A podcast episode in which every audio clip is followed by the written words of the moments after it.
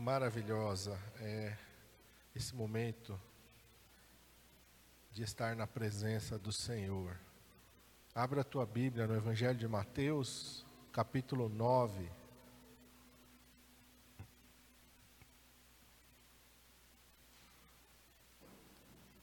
Evangelho de Mateus, capítulo 9, a partir do versículo de número 35.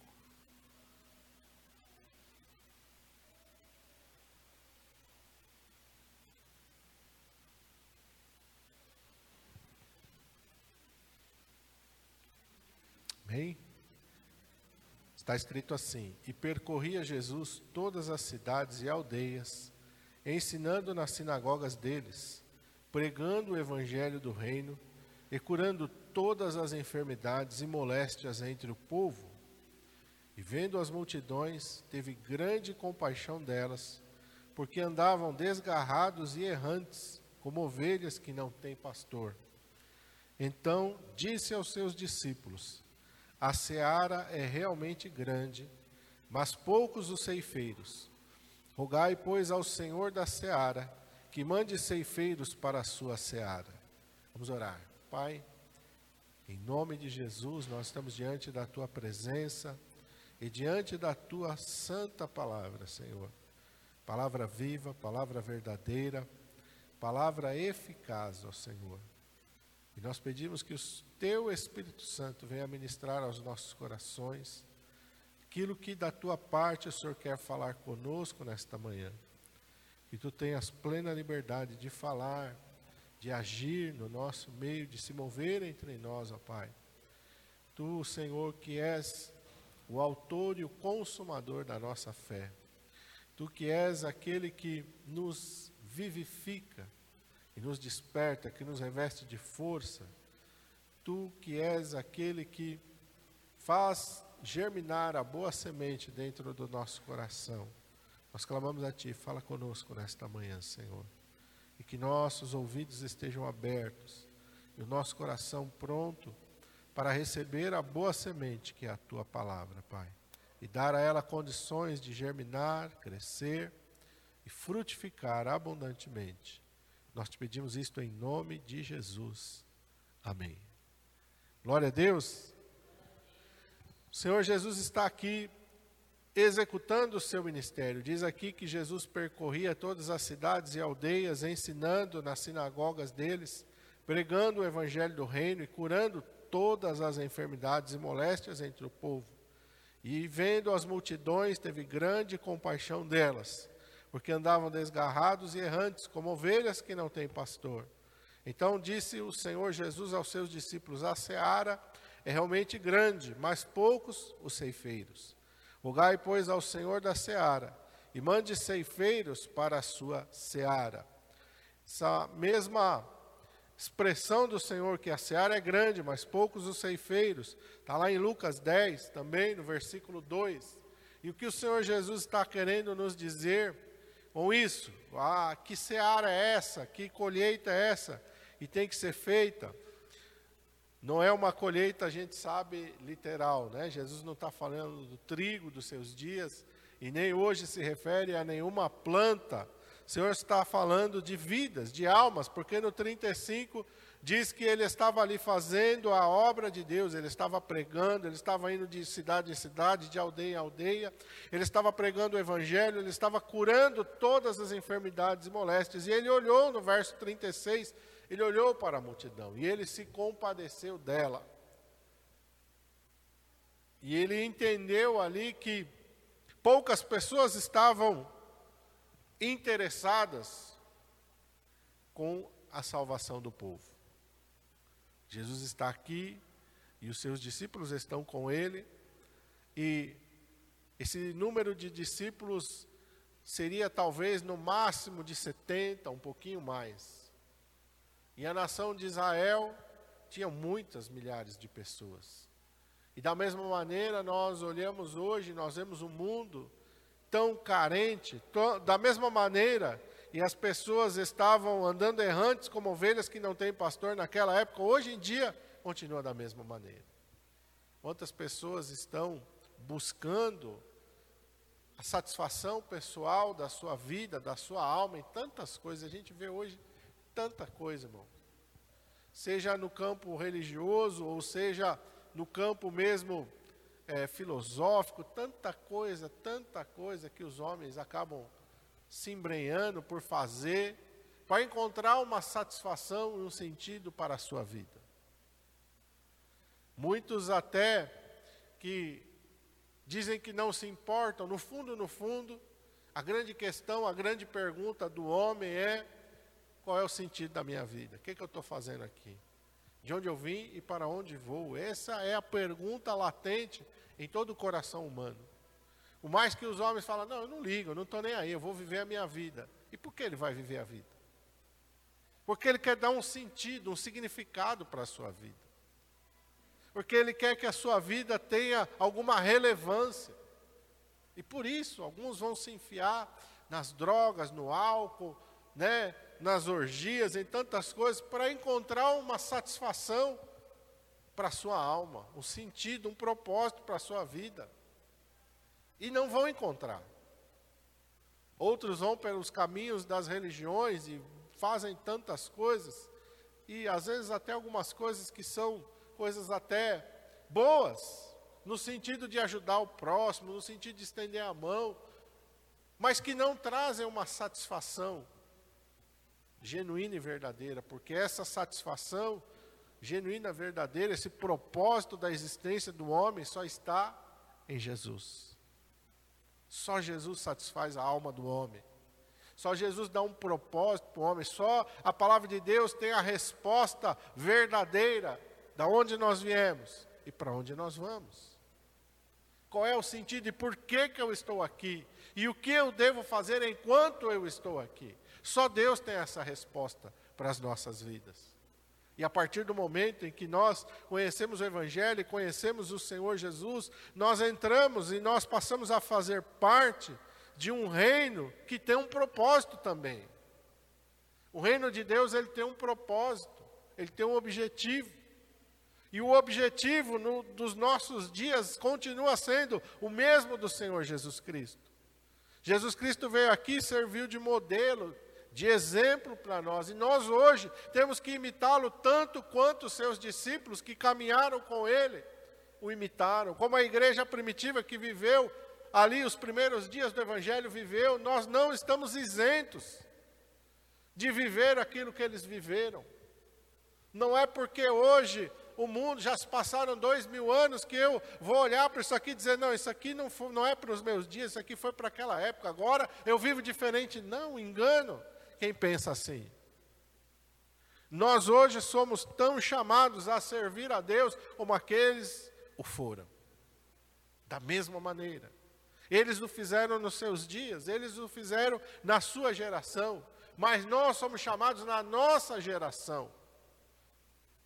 Quem são os Mateus dos nossos dias? Somos nós. Quem são os Pedros? Somos nós. Quem são as Marias? Somos nós a Maria Madalena, a Maria, né, a, a irmã lá de, do, do, meu Deus, fugiu agora o nome, Lázaro, né, a Marta dos nossos dias, somos nós, irmãos. A gente tem que olhar para a palavra de Deus e entender, e nós temos que continuar da mesma maneira até o dia do Senhor voltar. Até o dia do arrebatamento, a igreja, ela não pode se esquecer disso. E essa semana eu estava estudando sobre a história do Novo Testamento, né? E a e o autor lá dessa matéria, ele colocou assim que da mesma maneira como nós hoje temos que lutar pela nossa sobrevivência, trabalhando, né? Falou, na época do Império Romano era a mesma coisa, na época dos dias de Jesus não era diferente. Ele coloca assim. As pessoas também naquela época tinham que trabalhar para viver. As pessoas naquela época também estavam preocupadas com a moradia. Não era diferente de hoje. Porque às vezes a gente acha que é diferente de hoje, que naquela época era uma coisa e que hoje é diferente. A gente acha que naquela época era fácil e que hoje é difícil. Ah, naquela época era mais fácil. Naquela época, não. As mesmas lutas, as mesmas dificuldades, os mesmos dilemas que nós enfrentamos hoje, eles enfrentaram também. Não era fácil para eles. Muito, eu creio que naquela época era muito mais difícil do que agora. Muito mais difícil do que agora. Agora nós estamos cheios de coisas que facilitam a nossa vida. Como eu falei aqui da água, né? Hoje nós temos água encanada, naquela época não tinha água encanada. Imagina você ter que todo dia, irmã, levantar, e era papel da mulher, ir numa fonte de água, encher seus cântaros e levar para casa. Já pensou nisso? Água para tomar banho, água para lavar roupa, ou sair para um rio para lavar roupa, né? Sair com a bacia de roupa lá e lavar a roupa no rio, água para cozinhar. Quem tem criança pequena sabe que vai muito mais água. Olha a dificuldade. Não tinha geladeira, não tinha mercado, né? Assim como nós temos hoje, vamos comprar um saquinho de arroz lá. Não dá.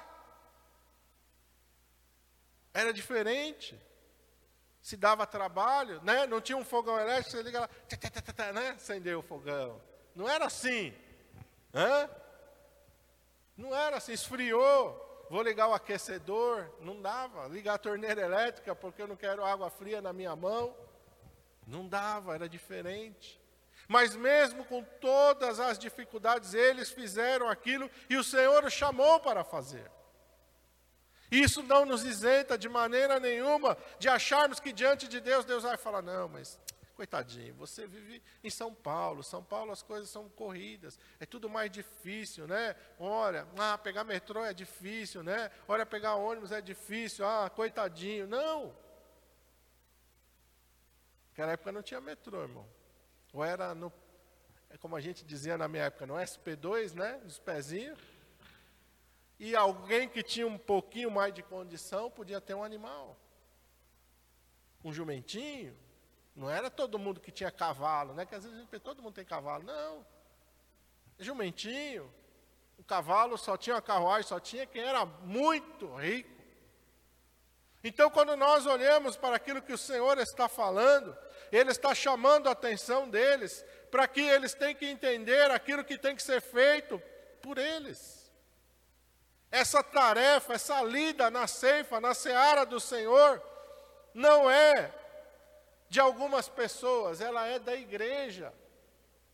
É de todos nós, cada um de nós foi chamado para trabalhar na seara do Senhor.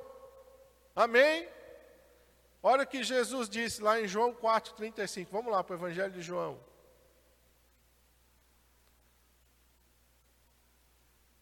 Vai um pouquinho mais para frente aí.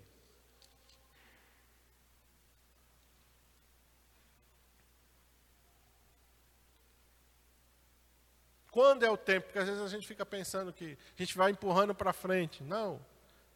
Né? A gente vai empurrando sempre para frente na nossa vida. Quando é o tempo da gente se envolver na obra de Deus? João 4,35, Jesus disse: Não dizeis vós que ainda há quatro meses até que venha a ceifa? Eis que eu vos digo: levantai os vossos olhos e vede as terras que já estão brancas para a ceifa. O tempo é agora. Não é ó, quando eu me aposentar eu vou servir a Deus. Ó, quando acontecer isso ou aquilo eu vou servir a Deus. Não, o tempo é agora. O tempo de pregar o Evangelho, o tempo de fazer a obra de Deus é agora. Agora a seara já está madura, já está pronta. Agora há pessoas que estão prontos. E a gente sabe uma coisa, quem já plantou e já colheu sabe, que se você não colher no tempo determinado, o que, que vai acontecer?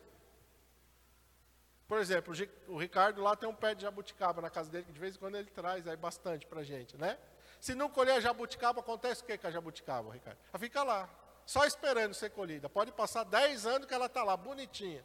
Não. O que, que vai acontecer com aquela fruta tão boa, tão docinha, se você não for lá e não colher ela?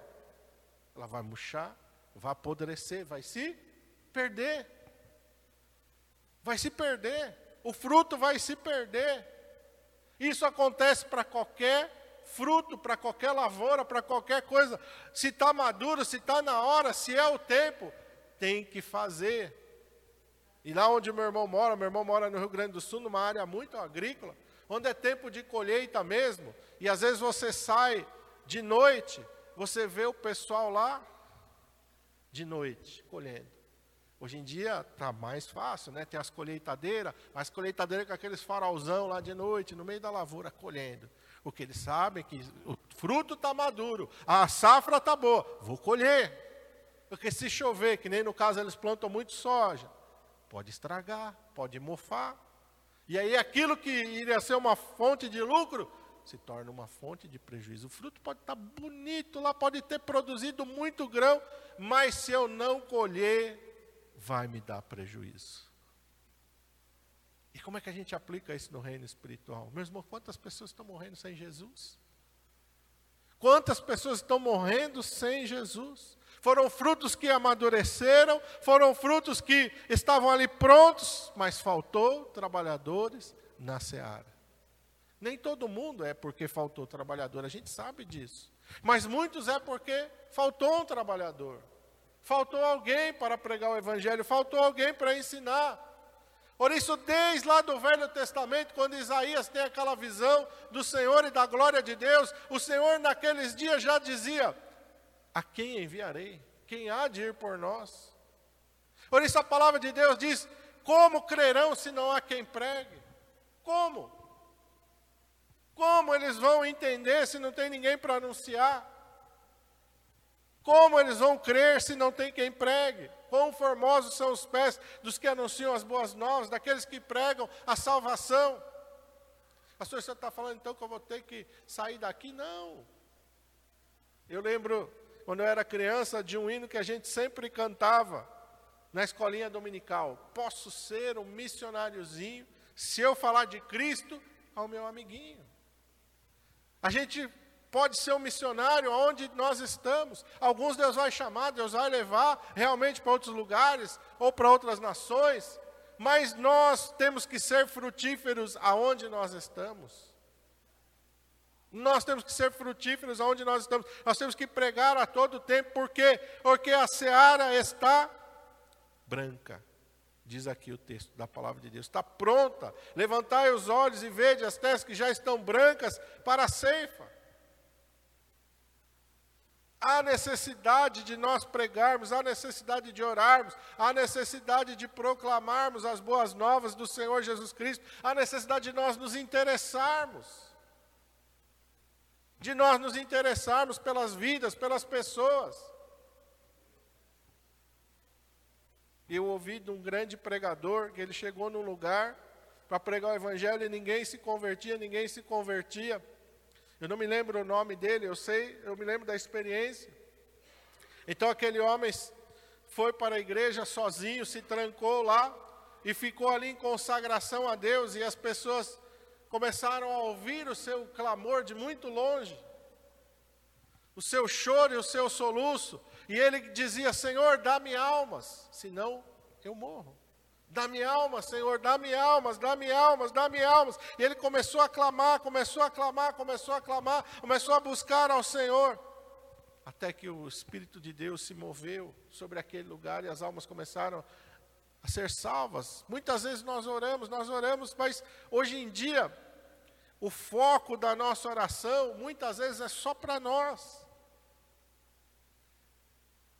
Satanás ele é tão astuto que muitas vezes Satanás não quer tirar a gente da igreja. Ele quer que a gente fique na igreja, mas você ficando na igreja, você tendo a sua vida focada só em você, ele sabe que você não vai ser frutífero. E aí ele começa a te trazer coisas para te ocupar.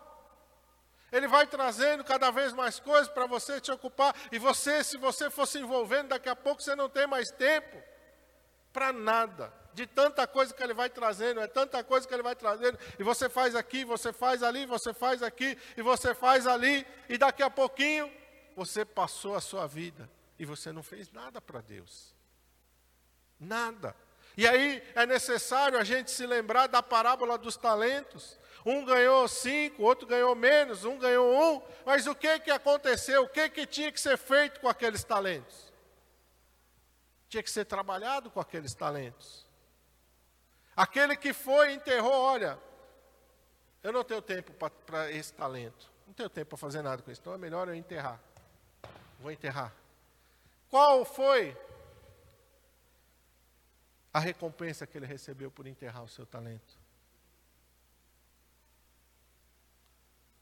O mestre disse: Olha, tudo bem, nossa, você teve uma vida tão corrida, nossa, foi tão difícil a sua vida, meu filho, meu Deus, tadinho de você, olha, estou morrendo de dó de você, sabe, ó, você sofreu tanto nessa vida, é assim?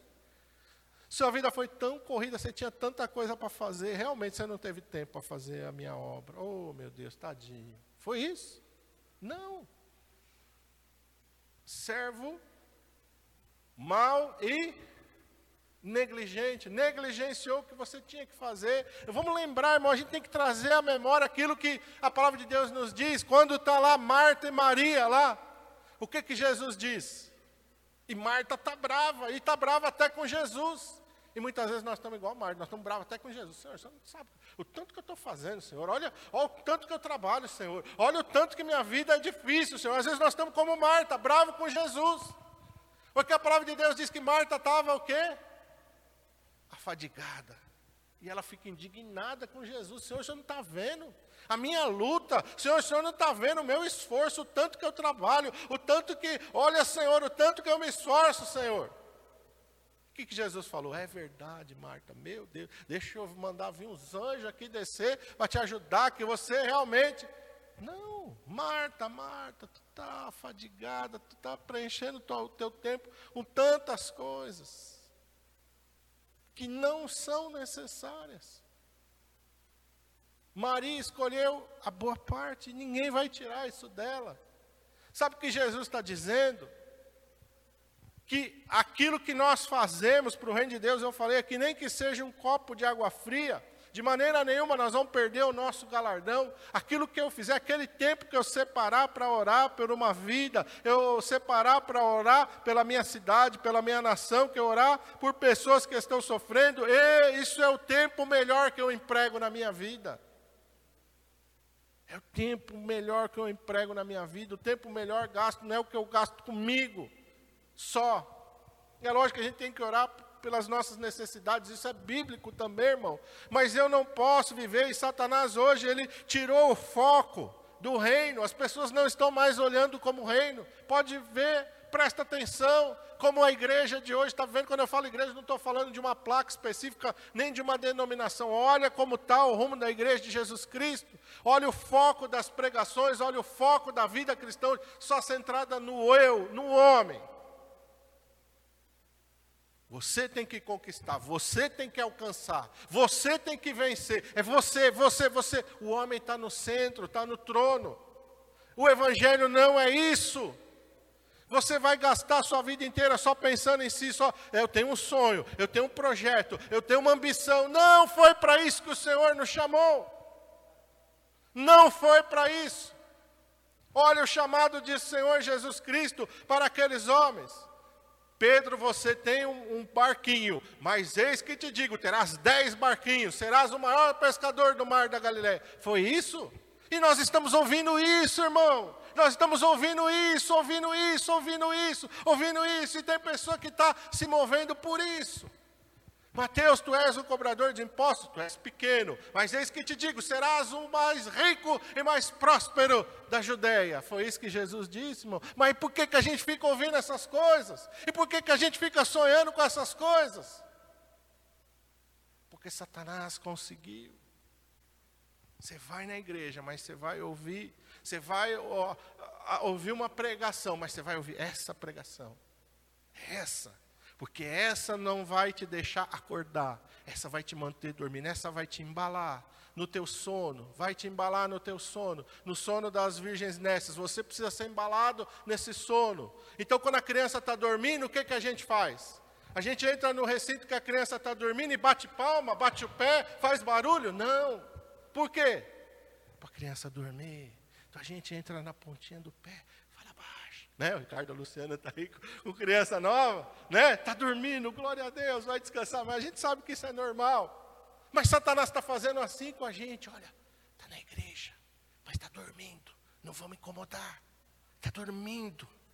Está dormindo, então deixa, ó demônio, deixa tu, vamos, vamos carregar ele de, de luta, não, deixa, deixa. É só as lutas do cotidiano, sabe? É só o trabalho, vamos envolver ele nisso aí. Enquanto ele ficar pensando em trabalho, enquanto ele ficar pensando na subsistência dele, deixa ele aí, quietinho, quietinho, deixa ele dormindo aí. Porque quando ele acordar, eis, se ouviu-se o grito, eis aí o noivo, saiu ao seu encontro. As virgens nessas acordaram, e aí? Tomaram um susto. Vamos correr agora, vamos na cidade comprar azeite, vamos fazer. agora eu tenho que orar, agora eu tenho que me consagrar. Agora, deu tempo? Serviu para alguma coisa? Não. Não. Não deu mais tempo. E é isso que Satanás está fazendo. Deixa a igreja crescer. Deixa, mas deixa ela crescer dormindo. É dormindo, é dormindo. Enquanto ela estiver só preocupada com as coisas dessa vida, enquanto ela estiver igual Marta, para lá e para cá, só agitada, ó, ela pode estar na presença de Jesus, que ela não vai, não vai fazer diferença na vida dela. Não vai fazer de Marta estar tá com Jesus dentro da casa dela, gente. Jesus está dentro da casa dela, Jesus está ensinando dentro da casa dela. Serviu de alguma coisa para Marta? Não, por quê? Agitada, correndo, atarefada. Não, eu tenho que cozinhar. Não, eu tenho que fazer isso. Não, eu tenho que fazer aquilo. Não. Desperdiçou o tempo que Jesus estava ali, na casa dela. Você está entendendo, irmão, que o Espírito Santo quer falar? E às vezes nós estamos assim. O Espírito Santo está falando, o Espírito Santo está falando, o Espírito Santo está falando, mas a Bíblia diz que o Espírito Santo não contende para sempre com o homem. O Espírito Santo está falando, o Espírito Santo toca em você. Tem que deixar isso aqui, tem que fazer aquilo ali. Aí você fala, não, amanhã. Amanhã. Ah, agora, essa semana está tão correndo, semana que vem. Continua assim mesmo, é isso que o diabo quer, é isso que ele quer mesmo. Não, hoje você não tem tempo mesmo. Nossa, não, não, não. Ó. Mês que vem você vai ter tempo. Semana que vem você vai ter tempo. Aí você vai se consagrar. Não, ó, escuta o que eu estou te falando. Agora não dá. Mas mês que vem, olha, coloca isso no teu coração. Aí chega o mês que vem, você joga para o outro, joga para o outro, e a gente vai passando a vida assim, assim, assim, assim. E a nossa vida vai. E o nosso tempo eu, fui, eu gostava de ver ampulheta quando era pequeno, que era uma coisa bem diferente. Poucas pessoas tinham. Não sei aqui, alguém já viu uma ampulheta? Hoje até você compra, é um objeto decorativo. Mas meu pai tinha um tio que tinha uma ampulheta. Tinha ampulheta de verdade mesmo, não era essas de enfeite, não. E eu ficava fascinado com aquele negócio. E eu queria ficar mexendo, eu não podia. Criança já sabe, né? Ficar mexendo, vai quebrar vai estragar, e criança é assim, quer ficar ali, né? Não quer nem esperar a areia cair tudo para um lado, já quer virar para o outro, quer, quer ficar virando. Não, aqui. A gente chegava, quero ver, não, não pode, não pode. E aí, às vezes, estava lá a ampulheta. É assim a nossa vida. É assim. Desde o momento que a gente nasce, o tempo está correndo. O tempo está correndo. Pedro fala que a nossa vida é como um vapor que aparece. Você já viu um vapor? Vapor é diferente da fumaça, né? O que, que é? O vapor ele dissipa muito mais rápido, não é verdade? A fumaça ainda você vai longe a fumaça, mas o vapor rapidinho ele dissipa. E a palavra de Deus diz que a nossa vida é como um vapor. E o que nós devemos fazer? Jesus nos comissionou Mateus 28, João, eh, Marcos 16, João 17, 18, João 20, 21, mas eu quero ler Marcos 16, 15. O que, que o Senhor quer que a gente faça? Em todos os evangelhos o Senhor nos comissiona, o Senhor repete essa comissão.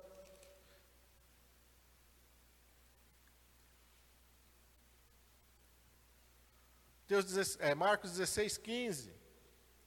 Mas marca aí depois para você ler, Mateus 28, de 18 a 20, João 17, 18, João 20, 21. Todos esses são textos de comissionamento do Senhor Jesus para nós.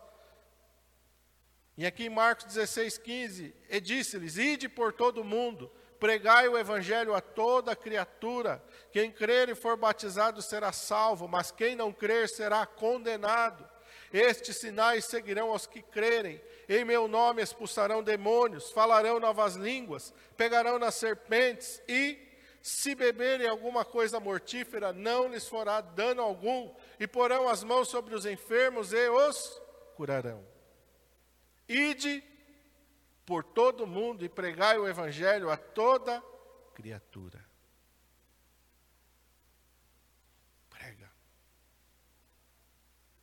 Antigamente a gente, eu sou de uma época que eu cresci e a gente saía para distribuir folheto. A gente reunia a mocidade, a gente tinha um grupo de evangelismo e a gente saía às vezes só para distribuir folheto. Punha folhetinho na caixa, de correspondência das casas, se tinha alguém na rua, entregava. Tinha pessoa que, a maioria recebia, mas tinha que fazer, fechava carro. Quero. Tudo bem, você passou, irmão, ali você fez a sua parte. Eu lembro que em São Bernardo tem uma praça chamada Lauro Gomes, a gente ia lá pregar o evangelho. Aí tinha uma fila de igrejas naquela época. Hoje eu nem sei se, se tem mais. Porque tinha uma tomada lá num lugar específico que as igrejas ficavam ali para as igrejas usar. Então as igrejas se revezavam na Praça Lauro Gomes para poder usar a tomadinha para ligar o seu sua caixinha de som para o seu microfone funcionar. E eu lembro que a gente ia de domingo lá, tinha um horário, né? Esse é o horário da igreja, lugar de adoração a Deus, que chamava a igreja, né? E antes tinha umas igrejas, ia o pessoal da Assembleia, Deus é amor, o pessoal ia, né? Mas hoje em dia, irmãos, a gente não vê mais isso. Né? Eu, eu vejo, eu, eu tenho acompanhado igrejas do Japão, eu vejo que lá o pessoal ainda faz isso, né? Vai para a estação de metrô, eu vejo, estação de trem e fica lá, né? Um cantando, um tocando. E eu vi essa semana eles foram lá num bairro lá e juntou a galera, foram lá nos prédios colocar folheto lá nas caixas de correspondência. Eu falei que coisa boa, né? Eu olhei aquilo e falei, meu Deus, que legal. Glória a Deus por isso, né? Então a gente, irmão, a gente tem que fazer qualquer coisa. Você tem lá a sua rede social, você tem o seu WhatsApp, você tem seu colega de trabalho, seu colega de faculdade, de escola, você tem o seu vizinho, você vai no mercado, você vai no açougue. Irmão, o que não falta é oportunidade. O que não falta é oportunidade da gente pregar o Evangelho, da gente compartilhar o amor de Deus. É isso que o Senhor quer que a gente faça, pregue. Quem vai fazer a obra é o Espírito Santo. Não adianta você querer, ah, mas será que ele vai? Deixa com Deus, deixa Deus fazer a obra. Sou, você foi chamado para pregar, para anunciar. Quem faz a, a, semente germinar é o Espírito Santo, é Deus. Amém? Que às vezes também, o que acontece? A gente vai lá e planta a semente. Cada semente tem o seu tempo de germinação. Tem semente que nasce rápido tem semente que demora um pouquinho mais. Depende do clima. Se tiver um pouco mais frio, vai demorar um pouco mais para a semente germinar. Mas se você joga a semente e toda hora você vai lá desenterrar para olhar se ela está germinando, o que, que você vai fazer com a semente? Matou a semente. Matou.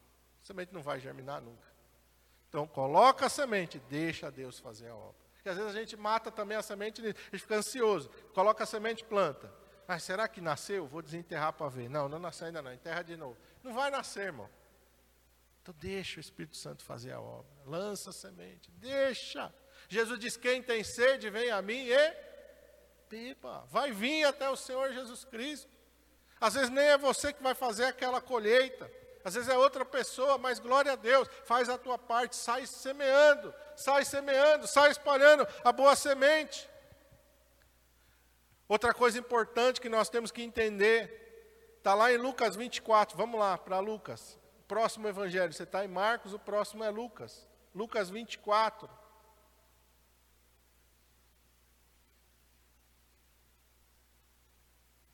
Verso 46.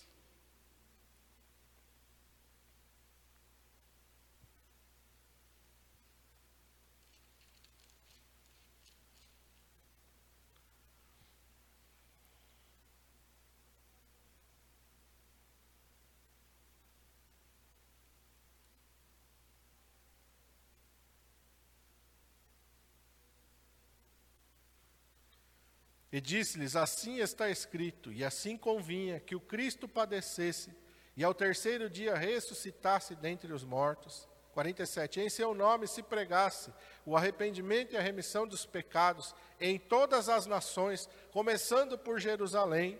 E destas coisas sois vós testemunhas. Verso 49. Eis, eis que sobre vós envio a promessa de meu Pai. Ficai, porém, na cidade de Jerusalém até que do alto sejais revestidos de poder. Atos 1:8.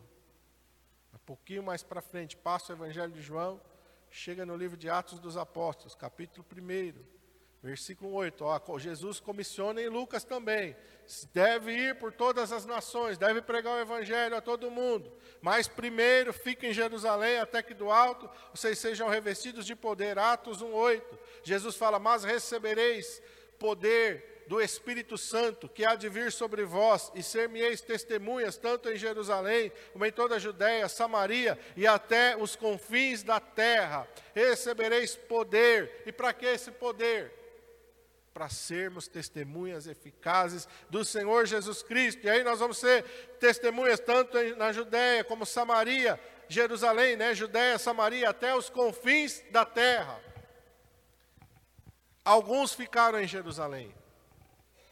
Alguns foram para a Judéia, outros foram para Samaria e outros foram até os confins da terra. Quando a gente lê o livro de Atos, a gente entende certamente. Quando houve uma questão que Paulo está pregando, pregando, pregando, aí saem alguns de Jerusalém que querem impor a lei judaica sobre os novos convertidos, o que, que Paulo faz? Paulo volta para Jerusalém, porque lá em Jerusalém tem uma igreja, que não ficou morta, não, uma igreja que está lá, ativa em Jerusalém, que está ali fazendo a obra de Deus em Jerusalém, tem apóstolos ali em Jerusalém fazendo a obra de Deus, que a gente pensa que ah, só quem é enviado é que, que faz a obra de Deus. Não. Os que estavam em Jerusalém estavam fazendo a obra de Deus, eram as colunas. Paulo fala, eles são as colunas que davam sustentação. Como é que eles davam sustentação? Intercedendo. Amém? Dando suporte espiritual. As colunas estavam em Jerusalém. E ele fala de Pedro, ele fala de Tiago, irmão de Jesus Cristo, e ele volta lá, e eles oram, e o Espírito Santo está se movendo sobre a igreja de Jerusalém. A igreja está se movendo sobre a igreja da Judéia, a igreja está se movendo sobre a igreja de Samaria, a igreja está se movendo sobre a igreja até os confins da terra. Uma igreja que estava sempre buscando o poder do Espírito Santo. Quantas igrejas fazem reunião de oração para que as pessoas sejam batizadas com o Espírito Santo hoje? Você nem ouve mais falar isso. Antigamente tinha. O pastor Zé Carlos está aqui. As igrejas faziam, vamos fazer uma reunião de oração para quem não é batizado com o Espírito Santo, vai ser batizado com o Espírito Santo. E aí quem não era, vou nessa reunião de oração, não sou batizado ainda, eu quero ser batizado, eu quero falar em língua, eu quero profetizar. E a gente ia. Mas hoje, a gente tem reunião de tudo na igreja, reunião de tudo, tem reunião e aí hoje em dia é, é coaching, é, não é tantas coisas, menos o que a igreja precisa. A igreja não precisa de um coaching. A igreja precisa do Espírito Santo de Deus. A igreja não precisa trazer um empresário lá de fora. E hoje em dia as, as igrejas estão fazendo isso. Traz um homem lá do mundo, lá que não tem Jesus, que não tem compromisso com as coisas de Deus. Coloca ele no púlpito, dá um microfone para ele, para ele ensinar as pessoas a ficar ricas. Que absurdo, mano. E a gente fica olhando isso achando que está tudo normal. Está tudo normal. Seria como se Jesus falasse para os discípulos: olha, quem é o governador da Judéia? Pôncio Pilatos. Então chama Pôncio Pilatos. E Pôncio Pilatos vai ensinar vocês a como prosperar na vida. Coloca ele no púlpito, viu, igreja? Dá um microfone na mão dele. Faz ele ensinar vocês a como fazer política, a como viver nesse mundo. Irmão, olha o absurdo. E hoje em dia nós estamos engolindo e aceitando. Não gaste seu tempo com isso, irmão. Não gaste seu tempo com isso. Gaste seu tempo com aquilo que é necessário. Lembra que Jesus falou para Marta: Marta, só uma coisa é necessário. Jesus está falando: vocês têm que ficar em Jerusalém até que do alto sejais revestidos de poder. Meu irmão, se você não é batizado com o Espírito Santo, a sua necessidade é ser batizado com o Espírito Santo. Se você é batizado com o Espírito Santo, mas esfriou, meu irmão, a sua necessidade é ser reavivado no Espírito Santo. A sua necessidade é essa, porque você estando cheio do Espírito Santo, Deus vai te usar em Jerusalém, na Judéia, Samaria, Ele pode te enviar até os confins da terra, mas se você ficar cheio só das coisas desse mundo, Deus não pode te usar em lugar nenhum. Em lugar nenhum você vai ser um servo útil nas mãos de Deus. Se você ficar com a mentalidade como enriquecer, como ficar rico, como, se você andar só buscando isso, Deus não vai poder te usar no reino dele. Pastor, o que, que você está falando? Eu estou falando aquilo que o Evangelho nos mostra. Amém? É aquilo que a palavra de Deus mostra. Deus usou Moisés aonde? No palácio ou fora do palácio? Deus tirou Moisés dali. Moisés, você precisa sair daí, Moisés. Se você ficar aí, não vou poder te usar aí da maneira que eu quero. Amém? Outras pessoas Deus coloca no palácio, como colocou José, como colocou Daniel mas não foi todo mundo que foi, irmão. Hoje em dia está um negócio, todo mundo tem que. Não. Todo mundo tem que ser discípulo de Jesus. Todo mundo tem que ganhar alma. Todo mundo que tem que ser cheio do Espírito Santo. É isso que a igreja precisa entender. Todo mundo tem que ser cheio do Espírito Santo. Todo mundo tem que ser trabalhador na seara santa. É isso. É isso. Hoje de manhã eu estava. Lembrei de um hino que minha avó gostava muito no hino antigo da harpa, o Senhor da ceifa está chamando. Eu falei, a igreja não quer mais cantar esse hino. Não quer, não, o Senhor da ceifa está chamando. A servir a Deus, não, vaza. Ih, o povo quer transbordar à direita, à esquerda, para frente e para trás, mas o Senhor da ceifa está chamando? Não, não, não. Ninguém quer. Quer transbordar à direita, à esquerda, para frente e para trás. E rodopiar. Opa! Mas o Senhor da ceifa falar, não. Nós temos que estar atentos nos princípios da palavra de Deus, eles não mudam. Não mudam. Mesmo que o Senhor tinha para a igreja primitiva é o mesmo que ele continua tendo para mim e para você. Feche teus olhos, curva a tua cabeça.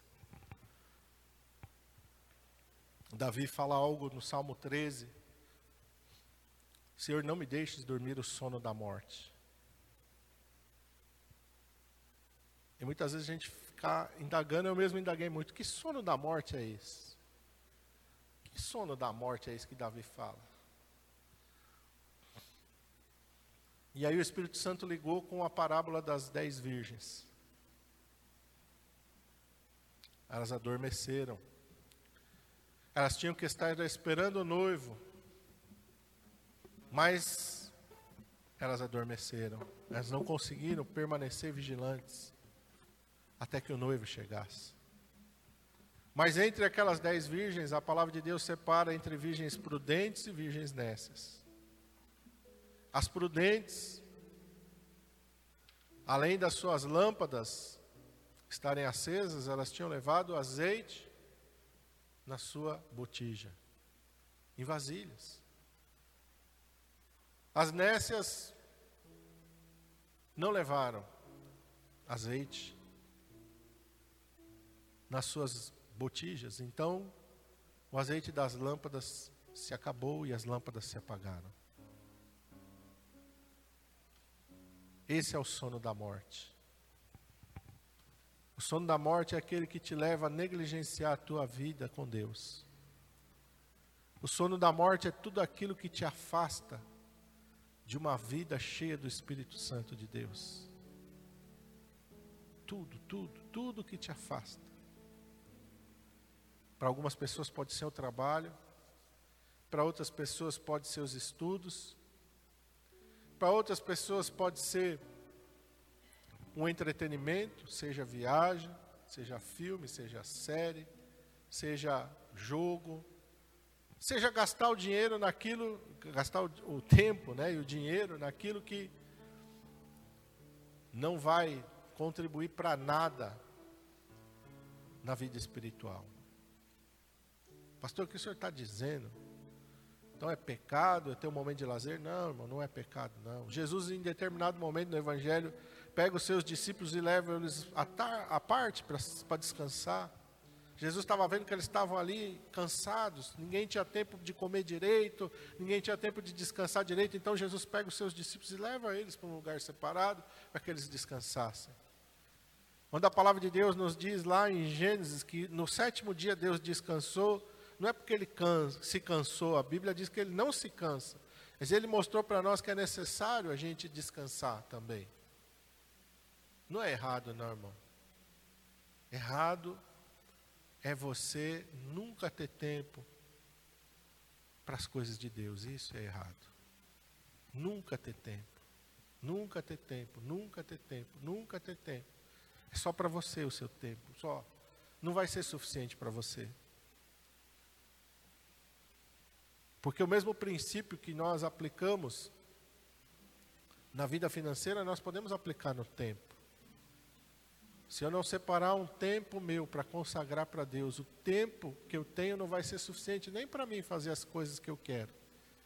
Eu vou estar sempre em falta. Sempre o dia vai terminar e eu não tive tempo de fazer tudo que eu tinha que fazer naquele dia. E aí passa um julgo para o dia da manhã, eu tenho a tarefa do dia da manhã, mais o julgo que eu não consegui fazer hoje, acumula com amanhã, amanhã não vou ter tempo, vai ficar o julgo do amanhã, do ontem, você entendeu como é que é? Sempre assim. Uma bola de neve. Sempre crescendo, sempre a gente cada vez com menos tempo. E é isso que o diabo quer. Não, é isso mesmo. Vai assim mesmo, assim mesmo. Assim mesmo, ocupa todo o seu tempo. Ah, assim mesmo. Anda igual Marta, é afadigado, cansado. Corre de lá para cá mesmo. Não tenha tempo de ouvir o mestre. Não tenha tempo de sentar na frente do mestre, de aprender do mestre. Não, é só correndo, é só correndo. Dorme o sono da morte mesmo. É isso que o diabo quer. Mas hoje, o Espírito Santo, mais uma vez, porque não é a primeira vez, mas mais uma vez o Senhor tem falado ao teu coração. Mais uma vez. Não é a primeira. E queira Deus que não seja a última. Mais uma vez, Deus está falando contigo. É necessário hoje, não é amanhã. Não, a partir de semana que vem, a partir de segunda, não, Deus não quer, essas coisas para Deus não tem valor nenhum. Porque Ele sabe que não vai acontecer e você também sabe que não vai acontecer. Quantas vezes a gente fala isso? Não, eu amanhã, não, segunda-feira, e nunca chega essa segunda-feira, nunca chega esse amanhã. É hoje, é agora. É agora que a gente tem que tomar a decisão. E a partir desse momento. Por isso a palavra de Deus diz: Hoje, se ouvirdes a sua voz, não endureçais o vosso coração. Hoje é o tempo, agora é a hora. O amanhã não nos pertence. O amanhã não está no alcance das nossas mãos. E nós precisamos escolher a boa parte. Jesus nos ensinou um princípio que nós negligenciamos. Mas é um princípio que nós devemos colocar ele em prática todos os dias da nossa vida. Busca em primeiro lugar o reino de Deus e a sua justiça. E todas as outras coisas vos serão acrescentadas. Quem é que vai acrescentar? Pastor, mas se eu não fizer por onde, ninguém faz por mim. Engano teu. É isso que o diabo quer que você pense. A Bíblia diz aos seus amados, ele o dá enquanto dorme significa que você não vai ter que trabalhar, que você não vai. Não, significa que se você colocar o reino de Deus e a sua justiça em primeiro lugar, a bênção dele vem sobre a tua vida de uma maneira tal que ele vai te ensinar a você fazer todas as coisas e ainda ter um tempo precioso para você. Primeiro o tempo para Deus, depois o tempo para você resolver as suas coisas, depois o tempo para você um tempo para você. Porque muitas vezes tem pessoa que não tem tempo para ela, para si mesmo. Não tem. E é necessário a gente ter um tempo. Um tempo bem empregado na presença de Deus. Paulo fala: Eu me gastarei e me deixarei gastar pelas vossas almas. Ele está falando para a igreja. De boa, muito de boa vontade. Eu me gastarei e me deixarei gastar. Quando a gente investe o nosso tempo no reino de Deus, nós estamos investindo nosso tempo na eternidade. Estamos ajuntando azeite na botija, para que quando nós ouvirmos o grito, eis aí o noivo, a gente não tenha que sair correndo na cidade desesperado, porque não vai dar para fazer isso. A provisão vai estar dentro de nós e sobre as nossas vidas. O Espírito Santo de Deus, o penhor da nossa herança, vai estar dentro de nós.